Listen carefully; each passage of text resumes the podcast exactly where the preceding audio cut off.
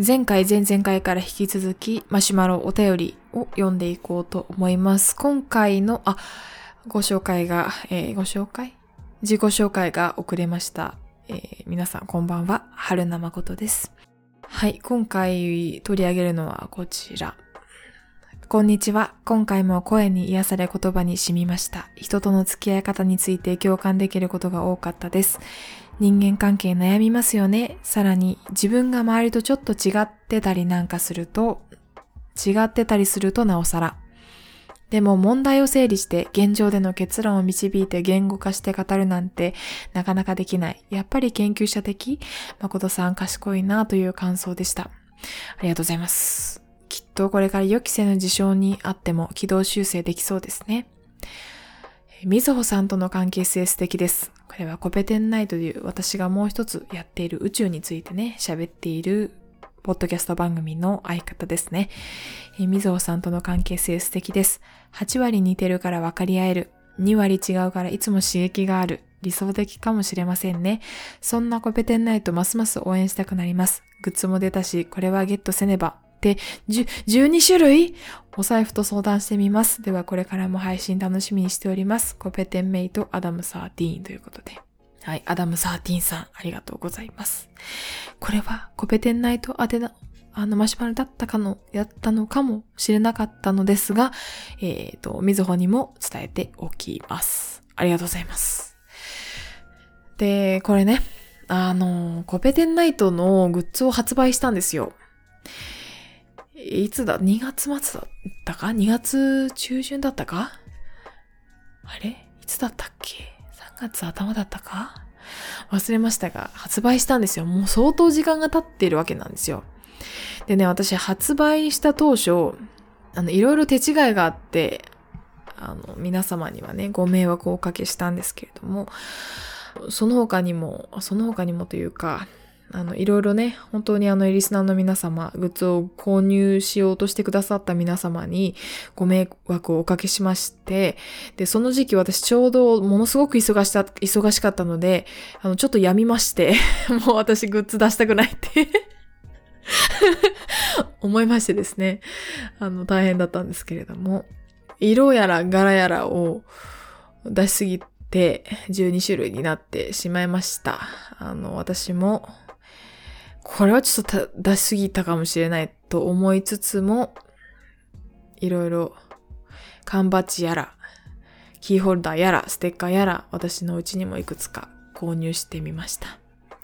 なかなか良かったですね。そんで、あの、もう一つ問題があって、あの、このコペテンナイトのグッズ販売、コペテンナイトの番組の方で告知してないですよ。ポッドキャストの番組の方で。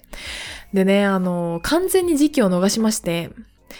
あの、グッズを出す直前に収録があって、で、グッズ出したらいいやと思って、グッズ出しちゃって、その後、みずほが、あの、ヨーロッパに卒業旅行に行っちゃったんですよ。これもね、コペテンナイトで、みずほが帰ってきたらその話なんかを聞きつつ、あの、改めてグッズの紹介をしたいと思ってるんですけども、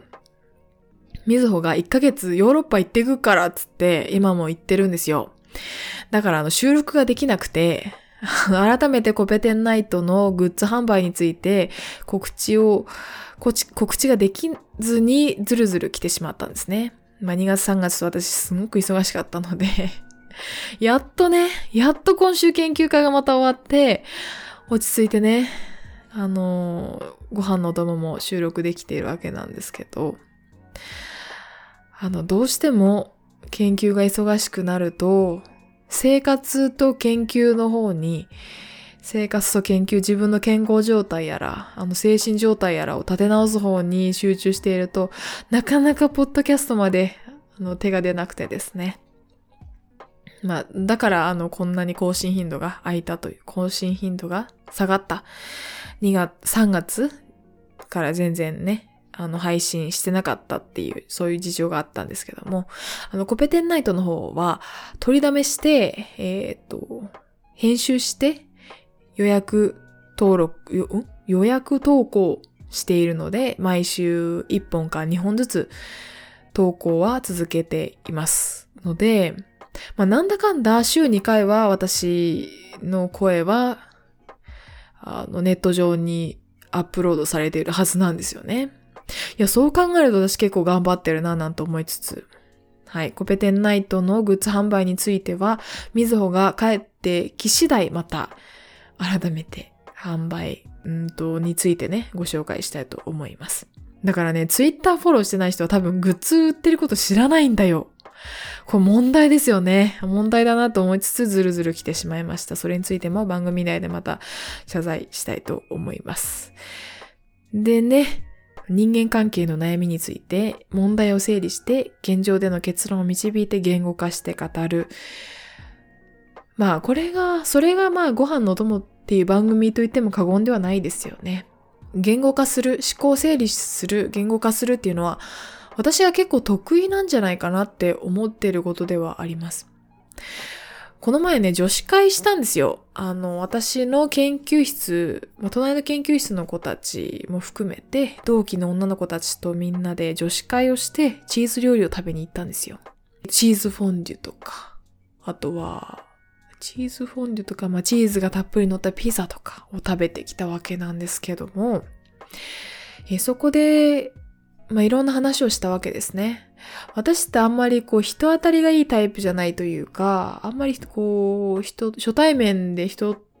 とものすごく積極的に関われるタイプかと言われるとそうでもないし、前回お話しお話しした通り雑談も得意ではないし、他愛のない話を膨らませることが本当に苦手だし、っていうのでね、あんまりこう、初対面で仲良くなるっていうのは、なかなかそんなに得意ではないし、あとは大人数のコミュニケーションもそんなに得意ではないので、だから少人数でね、深い話をする場面でこそ私のあの本性が発揮されるというか、本性が発揮される、なんか、あの、真の力がね、発揮されるわけなんですよ。で、その女子会は4人で行ったので、まさに私のテリトリーと言っても過言ではないんですよね。で、いろんな会に参加した同期のいろんなカミングアウトがあり、誰々からアプローチを受けてるんだよねとか、誰々と付き合ってんだよねとか、っていう話をね、まあこういう風な悩みがあってね、みたいな話をね、聞きながら、そういう人間関係とか、生き方とかっていう話について私大好物だから、そういう話すの大好きだから、むしろ喋りすぎるぐらい喋るから、まあ、聞きつつね、喋りつつ、あの、いろいろ話したわけなんですよ。で、私が多分その言語化に長けているから、あ、これもあの、あえて言いますけど、長けているから、あの、結構みんな驚いていて、なんだろうね、私がそういう人だと思わなかったのか、あの、予想以上だったのかわかりませんが、人生2周目って3回ぐらい言われましたね。なんだろうね、達観してるなんて、母親にも言われますけど、まあ、そういうわけでもないんだけどね。なんでなんでしょうね。あの、YouTube ショートを見ていて、ショーツ ?YouTube ショートを見ていたら、あの、なんていう人だったかな？なんていう人だったかな？なんていう人、まあめちゃめちゃ忘れたんだけど、あのメイクをしながら、あの、つらつらと一人で、あの、いろんな人間関係の悩みについて、なんだ元、元、とメンヘラがなんたらっていう風に名乗っている方がね、YouTube ショートで、時々私のおすすめに上がってきて、で、その話、その方の話がね、結構面白くて聞いていたら、何ちゃんだったかな？忘れたな。はい、な、なんとかちゃんっていうね、調べもせず、その話を聞いていたら、えっ、ー、と、言語化能力に長けているとか、いうふうに言われるんだけど、それがな、なんでなのかっていうことについて考えてみたっていうふうな話をされていたんですよ、その方が。ね、私自身は本を読むわけでもないのにって、その方はおっしゃっていて、本を読むわけでもない、活字は全然得意でもないのになんでこんな風に言語化能力に長けているのかっていう風な分析をしていて、それがなんでかってその方は独り言が多いからだって言ったんですよ。あ、絶対そうだと思って。私も独り言がめちゃめちゃ多いから、ポッドキャスト始めたようなもんなので、独り言が多いと、言語化能力に長ける。あ、これあると思います、私。はい。というわけで、そういう風な、腑に落ちた話がありました。でさ、あの、前々回、私が喋り忘れたことがありまして、あの、セルフコンパッションの本を友達に勧めたっていう話で、で、その友達がマッチングアプリにハマっちゃってどうしたらいいかって相談受けたっていう話をしたんですけど、そのセルフコンパッションの話をね、進めた後に、あ、でもね、その、多分、あそその子に、多分、今暇なんでしょ？って言ったんですよ。ちょっと失礼な言い方だったかな。いや、多分暇なんでしょ？だからそういうふうな、あの、ことに悩むんだよ。あの、私がね、あのすべての悩みを解決する魔法の方法を教えてあげるって言って、それが何かというと、筋トレやりなジム行きなって言ったんですよ。いや、これは本当にそうだから。筋肉は全てを解決するんで、マジで。あの、悩みがあったら、とりあえず筋トレした方がいいなって思うくらい、うん、そういうふうに私は思っています。心と体って繋がっていて、体を動かしていい汗をかくと、本当にスッキリするんですよ。だから、あの、本当にね、やった方がいい。筋トレ。で、私最近その2月3月忙しかったって言ったじゃないですか。2月も研究会あって、3月も研究会あって、まあ、2月の発表は日本語だったけど、3月の発表はベルギーやらフランスやらからたくさんもう40人近くお客さんが来て、そのお客さんの前で、あのあの火星のね、探査機のチームですよ。観測チームが来て、ごっそ、ごっそり来て、で、その前で英語で発表するっていう、まあ、貴重な機会をいただきまして、それのね、あの準備やら、いろいろそのめっちゃ忙しかったんですよ、マジで。で、そんな時に、あの、生活もやっていかないといけないし、精神的にも、あの、自分を毎日こう、頑張らせてやらなきゃいけないし、あの、体調も崩しちゃいけないって。どうしようかって。運動するしかないって思ったわけなんですよ。最近の私はね、本当にジムによく行きます。筋トレするのは週2回ぐらいなんですよ。やっぱ筋肉痛がね、2、3日長引いたりするので、私、最近、あの、今まで、うん、先月までサボっていたので、ジム行くのを。久しぶりにジムに行って筋トレをすると、あの筋肉痛になることが多くて、あの嬉しい悲鳴を上げているんですが、まあ、筋トレ自体は週2回ぐらいだけど、ジムにはもう週4回ぐらい行ってて、週4、5回ですね、行ってて、研究室の後とかに、その、もう木の実木のままジムに行きまして、うちのジムね、そんなにあの、がっつり筋トレする人とかがいる感じじゃなくて、もっとライトな感じなんですよ。ちょっとシェイプアップしたい主婦の、主婦っぽい方とか、あと、体力向上のためなのか、ダイエットのためなのか、わからないけど頑張っている自分と同い年くらいの、え、方とか、あとは、まあ、ちらほら、あの、マッチョがいたりなんかするんですけど、あとは近くに住んでいる、えっ、と、シニアの方が、あえ、そんな走る？っていうぐらい走ったりするんですよね。元気な人っているもんだなと思いつつ、尊敬の眼差しで見ているわけなんですが、そういうふうな、まあ、若干ライトなジムなので、多少、あの、カジュアルな格好で行ったとしても、まあ、そんなに浮かないかなと思って、えー、そういうふうに木の実、木のままジムに行きまして、トレッドミルで、えー、ランニングマシンですね。トレッドミルで30分歩き、えー、時速 6km 程度で歩き、まあ、ちょっと早歩きぐらいですね。